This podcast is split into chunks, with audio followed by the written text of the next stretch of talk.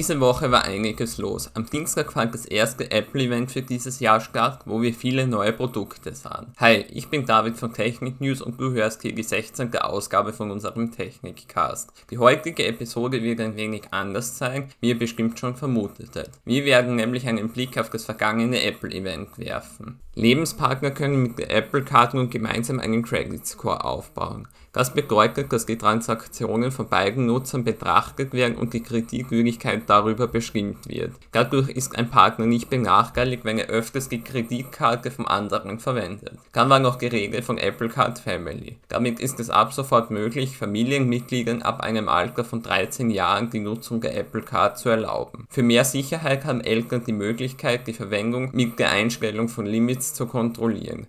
Zum Start der Apple Card in Österreich, Deutschland oder der Schweiz verlor man leider keine Worte. Danach ging es auch schon mit Apple Podcasts weiter. Die Plattform soll neben dem kostenlosen Angebot auch kostenpflichtige Podcasts bekommen. Diese sollen frei von Werbung und bei keinem anderen Dienst verfügbar sein. Wie viel die einzelnen Podcasts pro Monat oder pro Jahr kosten, können die Produzenten selbst definieren. Fest steht auf jeden Fall, dass ein Podcast mit der gesamten iCloud-Familie geteilt werden kann. Ab Mai soll das Ganze in 170 verschiedenen Ländern starten. Nach einer kurzen Kamerafahrt durch den Apple Park ging es um AirTags. Das sind kleine Chips, die dabei helfen sollen, Dinge wie Schlüsselanhänger oder Geldbörsen über die Wo ist App zu finden. Das geht auf mehreren verschiedenen Wegen. Zum einen hat jeder AirTag einen Lautsprecher, der einen Ton abspielen kann. Diesen kann man über die Wo ist App oder über Siri auslösen. Zum anderen integrierte Apple ein Feature namens Precision Finding. Wenn ihr dieses aufruft und euch in der Nähe von einem AirTag befindet, zeigt den Pfeil, wo sich dieser ungefähr befindet. Das funktioniert mit dem iPhone 11, 11 Pro und 11 Pro Max und mit dem iPhone 12, 12 Mini, 12 Pro und 12 Pro Max. Praktisch ist, dass die Batterie für ein ganzes Jahr reichen sollte und dass der AirTag wasserdicht ist. Der AirTag kann seit Freitag für 35 Euro vorbestellt werden. Ab dem 30. April ist der kleine Tracker dann erhältlich. Offizielles Zubehör wie zum Beispiel Schlüsselanhänger gibt es ab 35 Euro in verschiedenen Farben.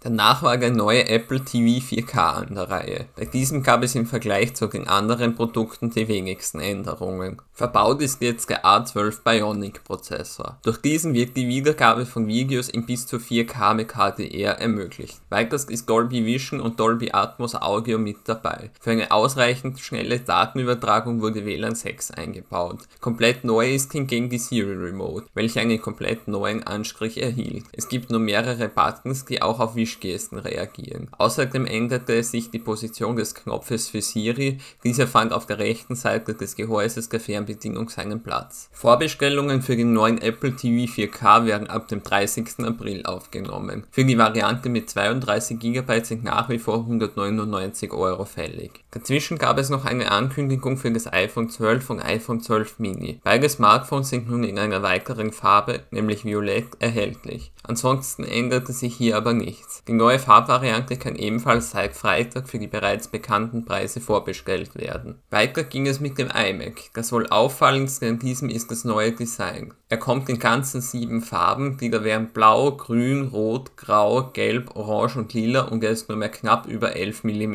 dick. Das ist so dünn, dass der Klinkenstecker von der Rückseite auf die linke Seite wandern musste. Ansonsten befinden sich nur mehr vier USB-C-Stecker auf der Rückseite, wovon zwei Thunderbolt fähig sind. Der Stromkabel haftet magnetisch am Gehäuse. Interessant ist dabei, dass der Gigabit Ethernet-Stecker im Netzteil integriert ist. Das Display misst 24 Zoll in der Diagonale und löst mit 4,5K auf. Über dem Display sitzt die leicht verbesserte Webcam, die jetzt eine Auflösung von 1080p hat. Rund um das Display ist nun nicht mehr so viel freie Fläche, da Apple die Ränder ein wenig verkleinerte. Lediglich der Streifen unter dem Screen musste bleiben, dieser beherbergt die Lautsprecher, welche nun Spatial Audio unterstützen, sowie einen Lüfter. Passend zum neuen Lautsprecher gibt es auch neue Mikrofone, die laut Apple auf einem Studio Quality Level unterwegs sind. Der Lüfter ist für die Kühlung vom verbauten M1-Prozessor da. Von diesem gibt es zwei Ausführungen, einmal mit einer 7-Kern-Grafikkarte und einmal mit einer 8-Kern-Grafikkarte. Grafikkarte. Mit dabei sind mindestens 8 GB Arbeitsspeicher und mindestens 256 GB SSD. Der M1 bringt die bereits bekannten Vorteile mit sich, zu denen unter anderem das schnelle Aufwachen und die rasende Performance gehören. Als Software ist macOS Big Sur vorinstalliert. Die Besonderheit ist, dass dank des M1 auch Apps für das iPhone und das iPad darauf laufen können. Parallel zum neuen iMac wurden auch neue Eingabegeräte in denselben Farben vorgestellt. Während sich bei der Magic Mouse und dem Magic Trackpad nichts tat, besitzt das Magic Keyboard nun einen Fingerabdrucksensor zum Entsperren mit Touch ID. Die Vorbestellungen für den neuen iMac starten am 30. April.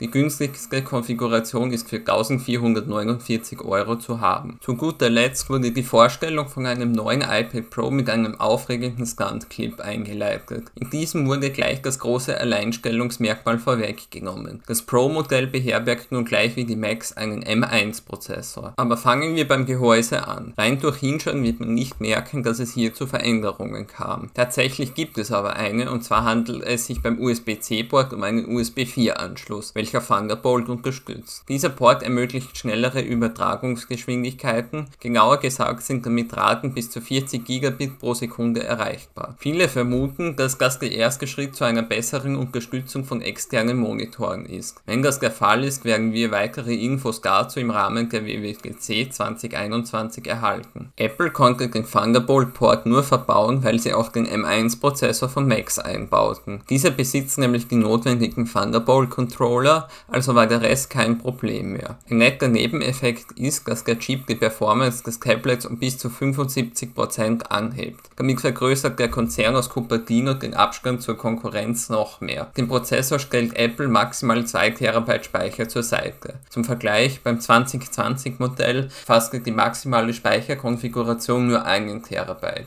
Neu ist auch, dass das Pro Tablet 5G für Surfen unterwegs unterstützt. Wobei, eigentlich gibt es schon Neuerungen, die auch nach außen hin sichtbar sind. Diese sind bei der 12,9 Zoll Version erkennbar, wenn man das Display einschaltet. Dieses wird nun nicht mehr als Liquid Retina bezeichnet, der neue Name ist Liquid Retina XDR. Das Display beherrscht HDR und basiert auf der Mini-LED-Technologie, was zu einem besseren Kontrastverhältnis und zu einer höheren Maximalhelligkeit führt. Zum Schluss der iPad-Präsentation ging man noch auf die Kameras ein. Bei der Frontkamera ist der Center Stage Modus neu. Durch den 120 Grad großen Weitwinkel kann die Linse so zoomen, dass die Personen im Video sich immer in der Mitte befinden. Bei den Kameras auf der Rückseite gibt es keine großen Neuigkeiten, lediglich Tiefeninformationen werden nun besser erfasst. Auch das neue iPad Pro ist ab dem 30. April vorbestellbar. Kostentechnisch startet es bei 879 Euro. Das war es auch schon wieder mit dieser etwas längeren Ausgabe. Ich hoffe, dass euch der kleine Rückblick gefiel. Wenn das der Fall ist, freuen wir uns über euer Feedback. Uns hilft es auch, wenn ihr den Technikcast mit euren Freunden teilt. Wenn ihr wissen wollt, bei welchen Podcast-Diensten wir vertreten sind, findet ihr eine Liste unter techniknews.net slash go slash technikcast. Ich bin David und bedanke mich fürs Zuhören. Schaltet auch nächsten Sonntag wieder ein, wenn es wieder Zeit für eine neue Ausgabe des Technikcast ist. Ciao und bis bald.